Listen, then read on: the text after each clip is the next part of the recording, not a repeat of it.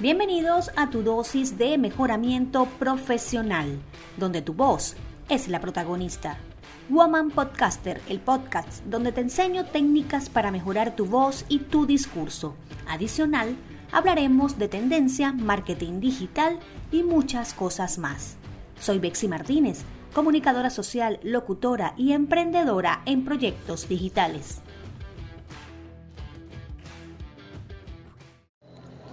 Bienvenidos a un nuevo episodio de Woman Podcaster donde continuaremos hablando sobre la locución.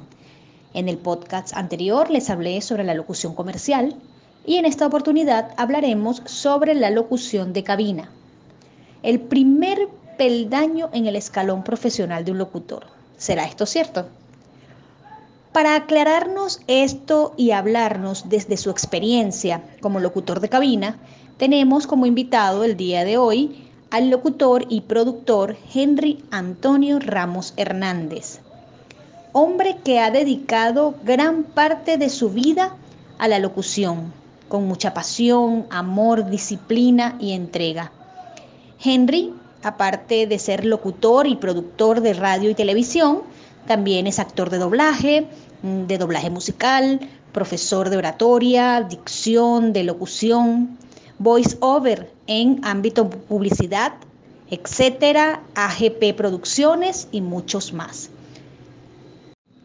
De verdad un placer, Antonio, tenerte aquí en mis podcasts para que nos compartas todos tus conocimientos y todas tus experiencias en la locución de cabina. Bienvenido. Muchísimas gracias a ti por la invitación.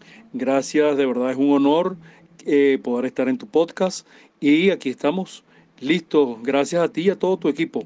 Gracias por la invitación y aquí estoy listo para responder a todas tus preguntas. Antonio, la locución de cabina. Muchos dicen, o en muchas partes dice, que la locución de cabina es el primer peldaño en el escalón profesional de un locutor. ¿Es eso cierto? ¿Y por qué? Bueno, fíjate, Betsy, así como la redacción de noticias es el primer contacto con la realidad del periodismo que tiene un comunicador social, la locución de cabina sí pudiera considerarse como el primer peldaño para el profesional del micrófono. Pero la locución de cabina realmente, porque prácticamente toda locución se realiza en una cabina, eh, digamos, las únicas que no se realizarían en una cabina serían eh, exteriores como reportar o algo así. Entonces, la locución de cabina realmente es un amplio mundo de actividades y con especialidades.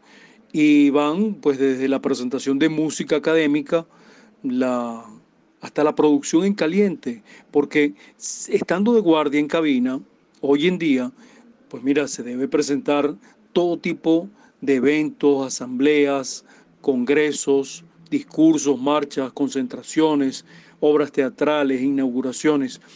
Y, la introducción que se hace a lo que se va a escuchar no tiene por qué ser algo improvisado, no tiene por qué tener pequeños baches o muletillas.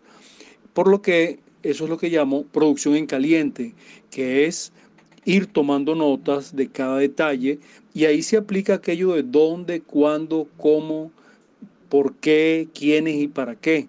Porque se debe ir tomando nota de todo lo que se hace en cabina para entonces presentar la despedida, hacer el cierre, tal cual como tiene que hacer un, un, tal cual como un periodista. En los canales de televisión, la locución de cabina era una locución que pasaban años, no solamente era un primer escalón, porque además eran muy bien seleccionadas las personas que hacían locución de cabina en los canales.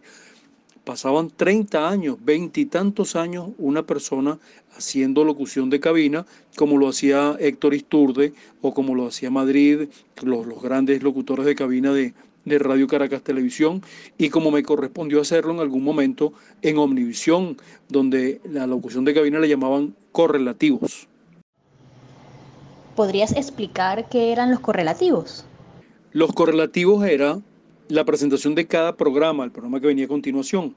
En Radio Caracas Televisión, en cabina, se utilizaba Siga Con, mientras que en Venevisión se decía vean a continuación. Y, en el primer canal por suscripción que operó en Venezuela, que era Omnivisión, en los correlativos se utilizaba era puesto que muchos de sus directivos procedían de allá de RCTV. Antonio, ¿qué actividades realiza un locutor de cabina, de cabina de radio? ¿Qué hace específicamente? ¿Cuáles son sus funciones? Claro, el locutor de cabina, hablando específicamente de un locutor de cabina, era un señor que era muy difícil y extraño verlo en cámara. Tenía que ocurrir algo extraordinario para que eh, el locutor de cabina apareciera en pantalla desde su reducida cabina. Los domingos a veces era cuando el personal era muy reducido. El locutor de cabina anunciaba, por ejemplo, los ejemplares ganadores del 5 y 6 y en los eh, domingos en la tarde a veces se les veía leyendo noticias en cámara, en un pequeño cubículo con un vidrio adelante. Pero en radio, el locutor de cabina o locutor de guardia, bueno, es el encargado de presentar los programas, leer los avances informativos, establecer los contactos con reporteros o voceros, ya sea del Ejecutivo, del Legislativo o del Judicial, o corresponsales. Y por el horario del locutor de guardia pasan varios programas, pasan varios productores, cada uno viene a hacer su programa, y el locutor de guardia o locutor de cabina es el locutor de planta, es, el representante de la emisora, es el trabajador de la emisora que está allí para, para solicitar un medicamento, para leer un comunicado, es el que establece la posición, pues, un comunicado que establezca la posición oficial del gobierno. Es el que lee un obituario de una persona relevante, connotada, o simplemente un familiar de otro trabajador. Y contrariamente a lo que se piensa, el ámbito de acción del locutor de cabina es amplio, es muy, muy amplio. ¿Por qué digo que es muy amplio el, el ámbito de trabajo del locutor de cabina? Fíjate, te explico. En uno de los programas puede necesitarse la lectura de un editorial, como el grano de maíz, y para eso está ahí el locutor de guardia. Si se requiere grabar una promoción de un evento que surgió de repente, ¿quién puede solucionar? El locutor de guardia. Si hay que grabar las tapas de presentación y despedida de un micro o de alguna programación especial, el locutor de cabina.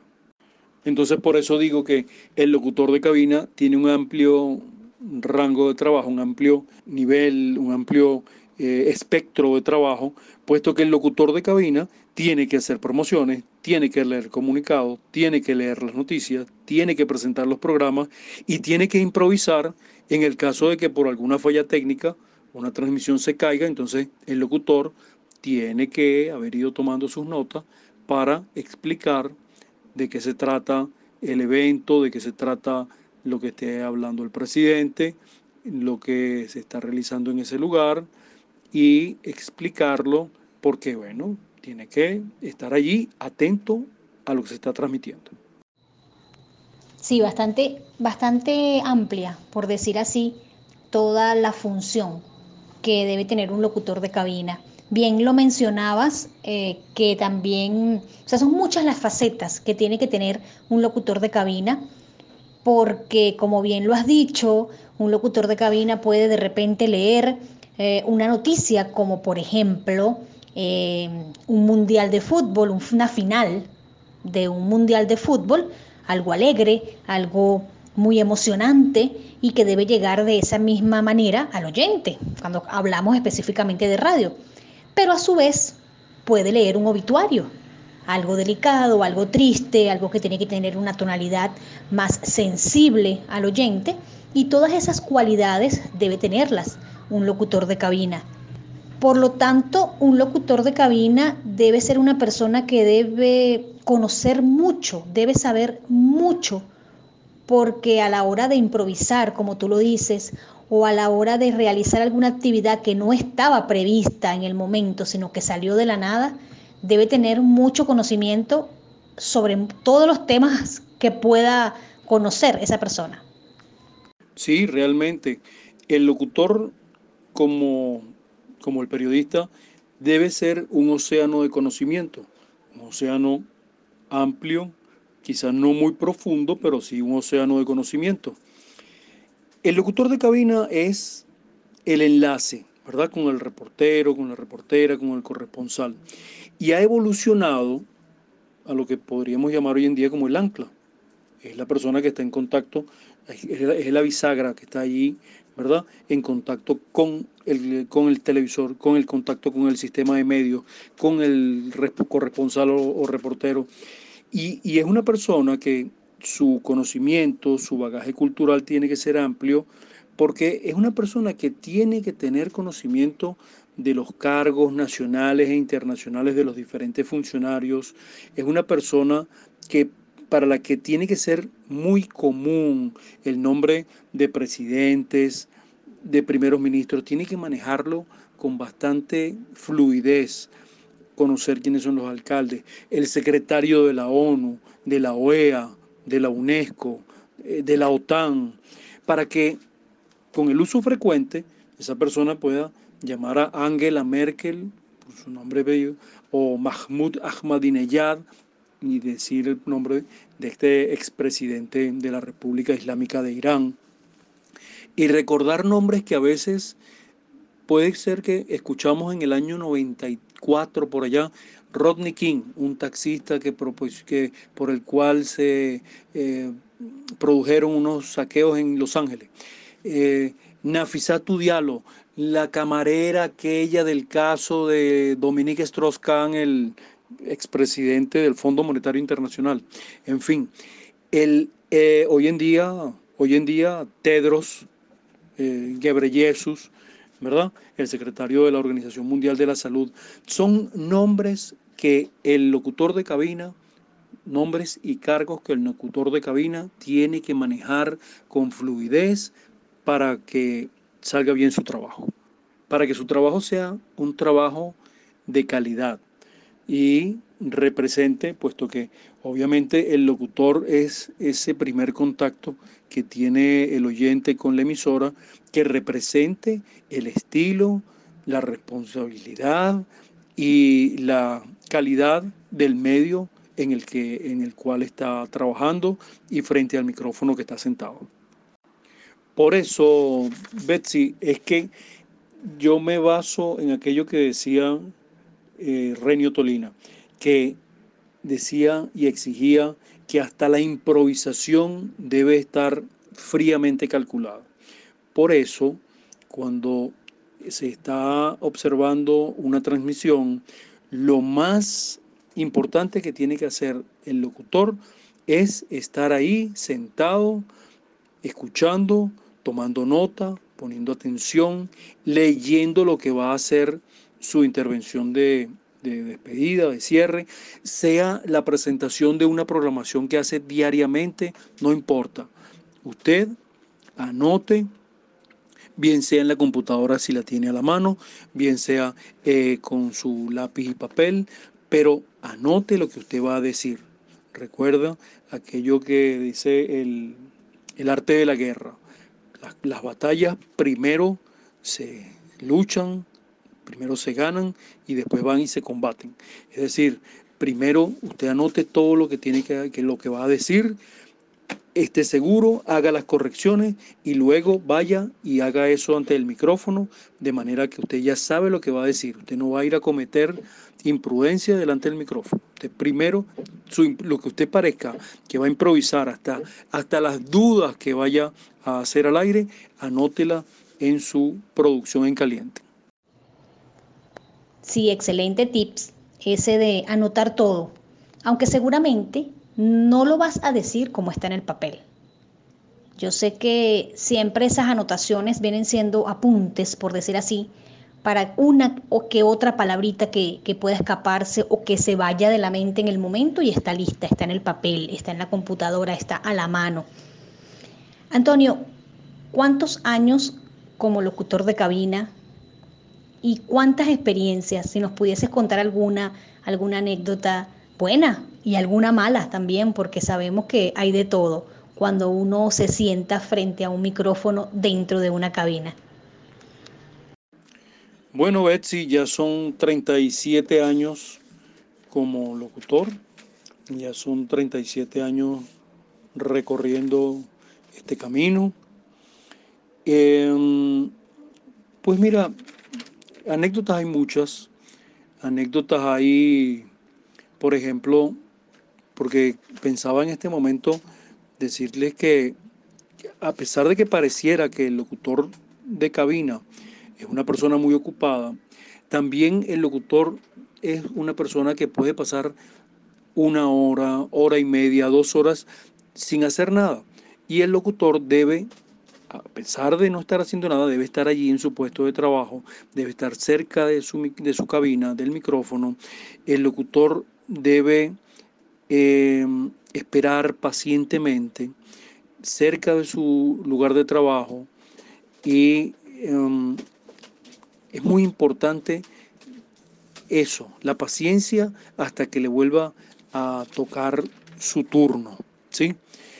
Mira, alguna vez estaba yo sentado esperando mi próximo turno y simplemente estaba sentado en un banco en el pasillo cerca de la puerta de la entrada de la cabina y de pronto salió una de las compañeras, que era Dariela o Amaranta, y ellas me pidieron, Henry, por favor, sabes que mi primer nombre es Henry, Henry Antonio, y entonces me dicen, tú puedes entrar y leer así dramatizadamente el documento del libertador Simón Bolívar, Mi delirio sobre el chimborazo. ¿Ah? Y eso sí, demostrando todo ese talento poético y literario del libertador, así, sin mayor práctica. Entonces, simplemente me levanté, dejé el periódico que tenía, lo doblé, entré y en la pantalla tenían ellas esta, este, este hecho del libertador, donde él llama al universo y el tiempo el padre de los siglos, y entonces, bueno, comencé a, leerlo de arriba abajo. Es decir, en algún momento uno puede estar sin hacer nada y al siguiente minuto te ves allí leyendo el, mi delirio sobre el chimborazo del libertador Simón Bolívar. Alguna vez dije el nombre de un medicamento, no lo dije correctamente, y era un domingo en Radio Capital y yo no lo sabía, pero don Adolfo Martínez Alcalá estaba en su oficina y se asomó y me hizo una señal a través del vidrio diciéndome, ¿qué riñones tienes tú? Eh, momentos en que uno dice, caramba, ¿qué he hecho? Excelente tus anécdotas tanto buenas como malas, porque sé que siempre hay de ambas y de las cuales se aprende muchísimo, Antonio. Y yo sé que de las malas se aprende mucho más porque, eh, también lo digo por experiencia, nos suele suceder que cuando te equivocas en algo, es como que lo que más te queda en la mente, bien sea para no volverlo a repetir, para no volverlo a hacer, o para esto, o para contarlo y decirle a las personas, mira, somos humanos, nos equivocamos, no somos perfectos, no existe el locutor perfecto, todos tenemos un momento de equivocación, a que unos lo saben sobrellevar y de repente las personas o los oyentes ni cuenta se dan, ¿verdad? Como también suele pasar de que, bueno, no, si se dan cuenta y uno puede quedarse callado por unos segundos, que sabemos que a nivel de radio unos segundos es una eternidad, pero bueno, suele, suele suceder, pero son experiencias bonitas, experiencias que uno, uno lleva o le quedan para, para contar y para experimentar en otras cosas. Antonio, esos nervios, los nervios que a todos nos pasa. Con tantos años de experiencia, ¿siente Antonio todavía nervios al sentarse frente a un micrófono en un día de trabajo. Fíjate que sí, porque creo que ese, ese pequeño nervio que uno puede tener o sentir es respeto por el oyente, respeto por el trabajo, respeto por la profesión, respeto por ese micrófono.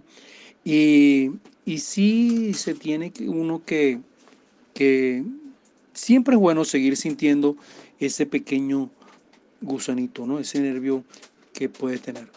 Los nervios se controlan básicamente controlando la respiración y con técnica y respiración diafragmática, baja, profunda y visceral. Ahora, eso sí, firme intercostales. Eso sí, siempre, cada vez que vayamos al aire, debemos hacerlo con la misma pasión, con el mismo deseo y con la misma eh, deseo de hacerlo bien de la primera vez.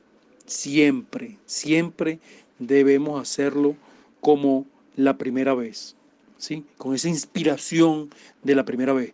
Y respondiendo siempre, respondiendo siempre a las necesidades del oyente, a las necesidades sociales, a, a lo que necesita o responde el, ah, el grupo al cual uno se dirige en ese momento.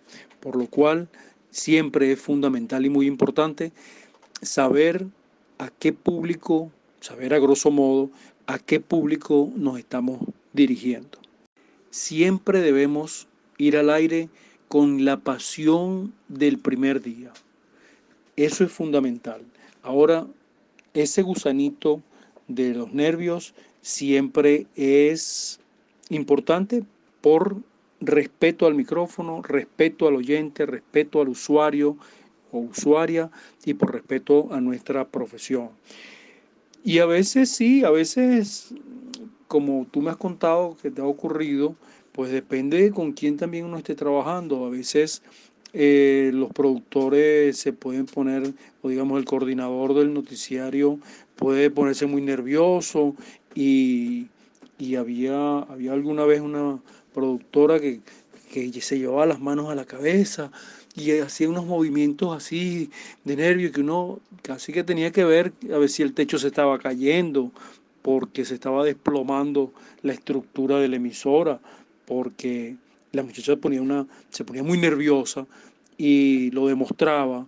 Y entonces, claro, ante una situación así cualquiera se pone nervioso.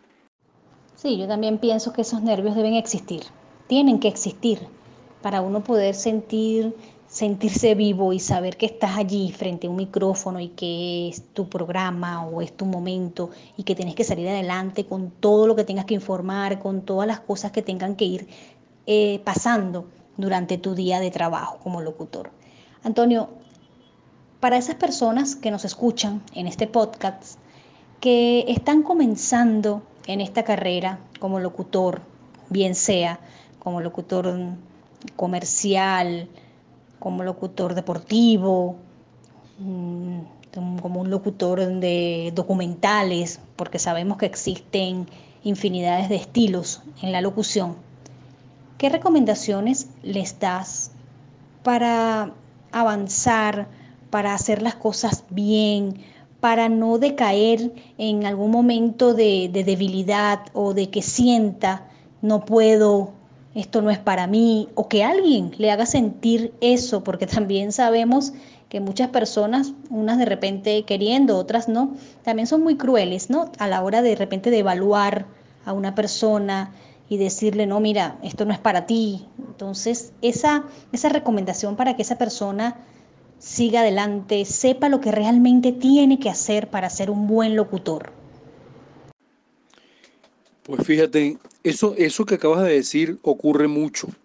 En este medio ocurre mucho. Todos evolucionamos. Lo más importante, por supuesto, poner a Dios en primer lugar. Y en segundo lugar, cultivarse, leer mucho, leer todo lo que les llegue, todo lo que caiga en sus manos, leer, leer y leer mucho. Y sobre todo, además de, leer, escuchar, tener seguridad en ellos mismos, ser 100% responsables, desde, desde el primer día ser responsable, estar claro en cuál es el, su meta y prepararse.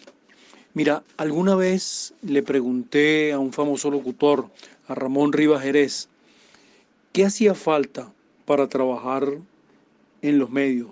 Y él me dijo, sin dejar de jugar al billar, porque fue en un billar en Chacao que se lo pregunté, y él me dijo, hijo, para esto hacen falta tres cosas.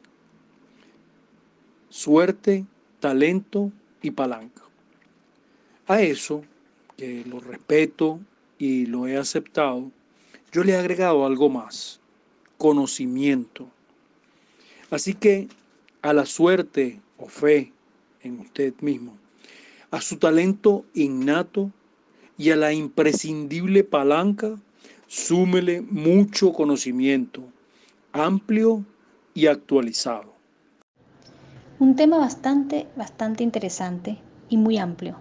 Siempre he dicho desde que comencé los podcasts sobre locución que es un tema muy apasionante, muy interesante, pero muy extenso. Mucho, mucho. La locución da mucho, da mucho para hablar. Por eso ya llevo varios podcasts de locución, porque bueno, porque he querido dividirlos en, estilos de locución para poder tener esa, esa facilidad o esa, ese tiempo de explicar bien sobre cada estilo de locución. Para finalizar, Antonio, en pocas palabras, ¿qué es y qué realiza un locutor de cabina? Un locutor de cabina puede realizar cualquier tipo de locución en lo, que se segmenta, ¿verdad? Esta profesión eh, que sea necesario. Un locutor de cabina está allí, como que llaman el locutor de guardia, para resolver lo que haga falta en ese momento. Lo pueden llamar para grabar una presentación, le pueden pedir que suba y grabe un micro, le pueden pedir que por favor lea un obituario. Cuando hablabas de, de, los silencios, recordé que no solamente el silencio, el silencio también dice mucho. El silencio también es una forma de comunicación.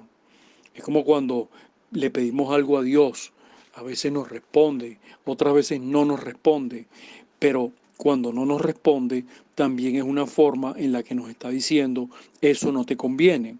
Pero el silencio, también dominar el arte del silencio. Después de un obituario hay un silencio. No es un bache, es un silencio. Un silencio de respeto por la persona que ha fallecido. El silencio, la pausa es fundamental. A veces en las grabaciones se edita la pausa entre una parte, una frase y otra, y a veces es incorrecto porque termina quedando aquello sin, sin gracia, sin ese toque importante que le da el silencio.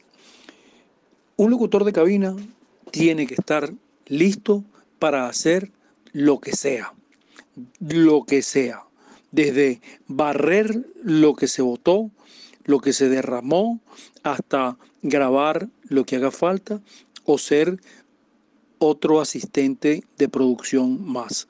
Usted siempre sea proactivo, siempre sea resiliente, siempre sea responsable y usted llegará lejos.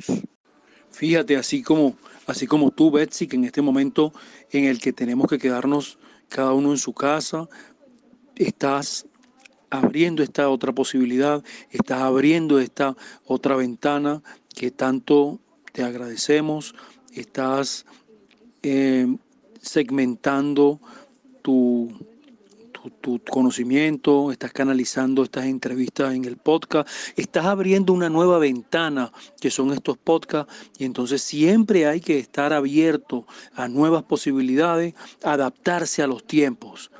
Y tú, a ti, te deseo lo mejor en tu profesión, que sea larga, siempre buena, bendecida y que, y que yo lo vea y que llegues muy alto en la profesión de periodista y locutora, Betsy. Un gran abrazo.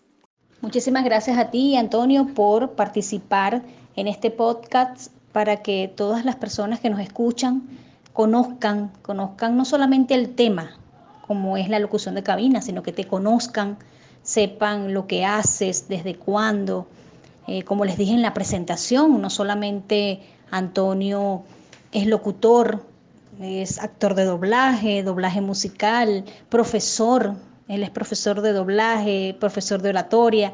Bueno, fue mi profesor también de locución en la radio, donde me enseñó a leer las noticias, me enseñó a leer el noticiero en un frente a un micrófono y de verdad que fue una experiencia muy muy bonita, muy agradable y luego tuve la oportunidad de conducir con él un noticiero. Bueno, creo que uno no, creo que conducimos varios noticieros juntos y bueno, imagínense mis nervios de estar allí sentada con mi profesor y nada, tenía que hacerlo excelentemente bien. Y creo que salió muy bien, creo que en esa oportunidad salió muy bien, hicimos un excelente equipo eh, narrando noticiero y bueno, fue una experiencia también bien bonita. Gracias a ti, Antonio, y como te dije, mucha tela que cortar de la locución. Sé que en algún otro podcast estaremos compartiendo nuevamente y podemos hablar de otro tema interesante de la locución y bueno, bienvenido siempre a los podcasts de Woman Podcaster y a todos nuestros oyentes. Muchas gracias a ti, Betsy. Recuerdo las ediciones del noticiero junto a ti. La verdad que quedé muy satisfecho, no solo yo, la gerencia de prensa, muy satisfecho con tu trabajo profesional, buena dicción, buena lectura, muy bien, muy buena improvisación. Te felicito. Sé que eres una profesional que seguirás eh, un largo trecho en esta profesión de locución y periodismo. Un gran abrazo y como siempre, agradecido por la invitación y abierto y dispuesto a futuras invitaciones a tu podcast. Como siempre, encantada de compartir con todos ustedes mis podcasts y recomendarles lo de siempre. Si les gustó, compartan, comenten y nos escuchamos en un próximo podcast. Muchísimas gracias por acompañarme en este nuevo episodio y recuerda, tomar acción, practicar y ampliar tus conocimientos, porque la voz es tu mejor arma de proyección. No olvides siempre sonreír y suscribirte a Woman Podcaster, tu podcast de mejoramiento profesional. Edición y montaje Alejandro Cárdenas.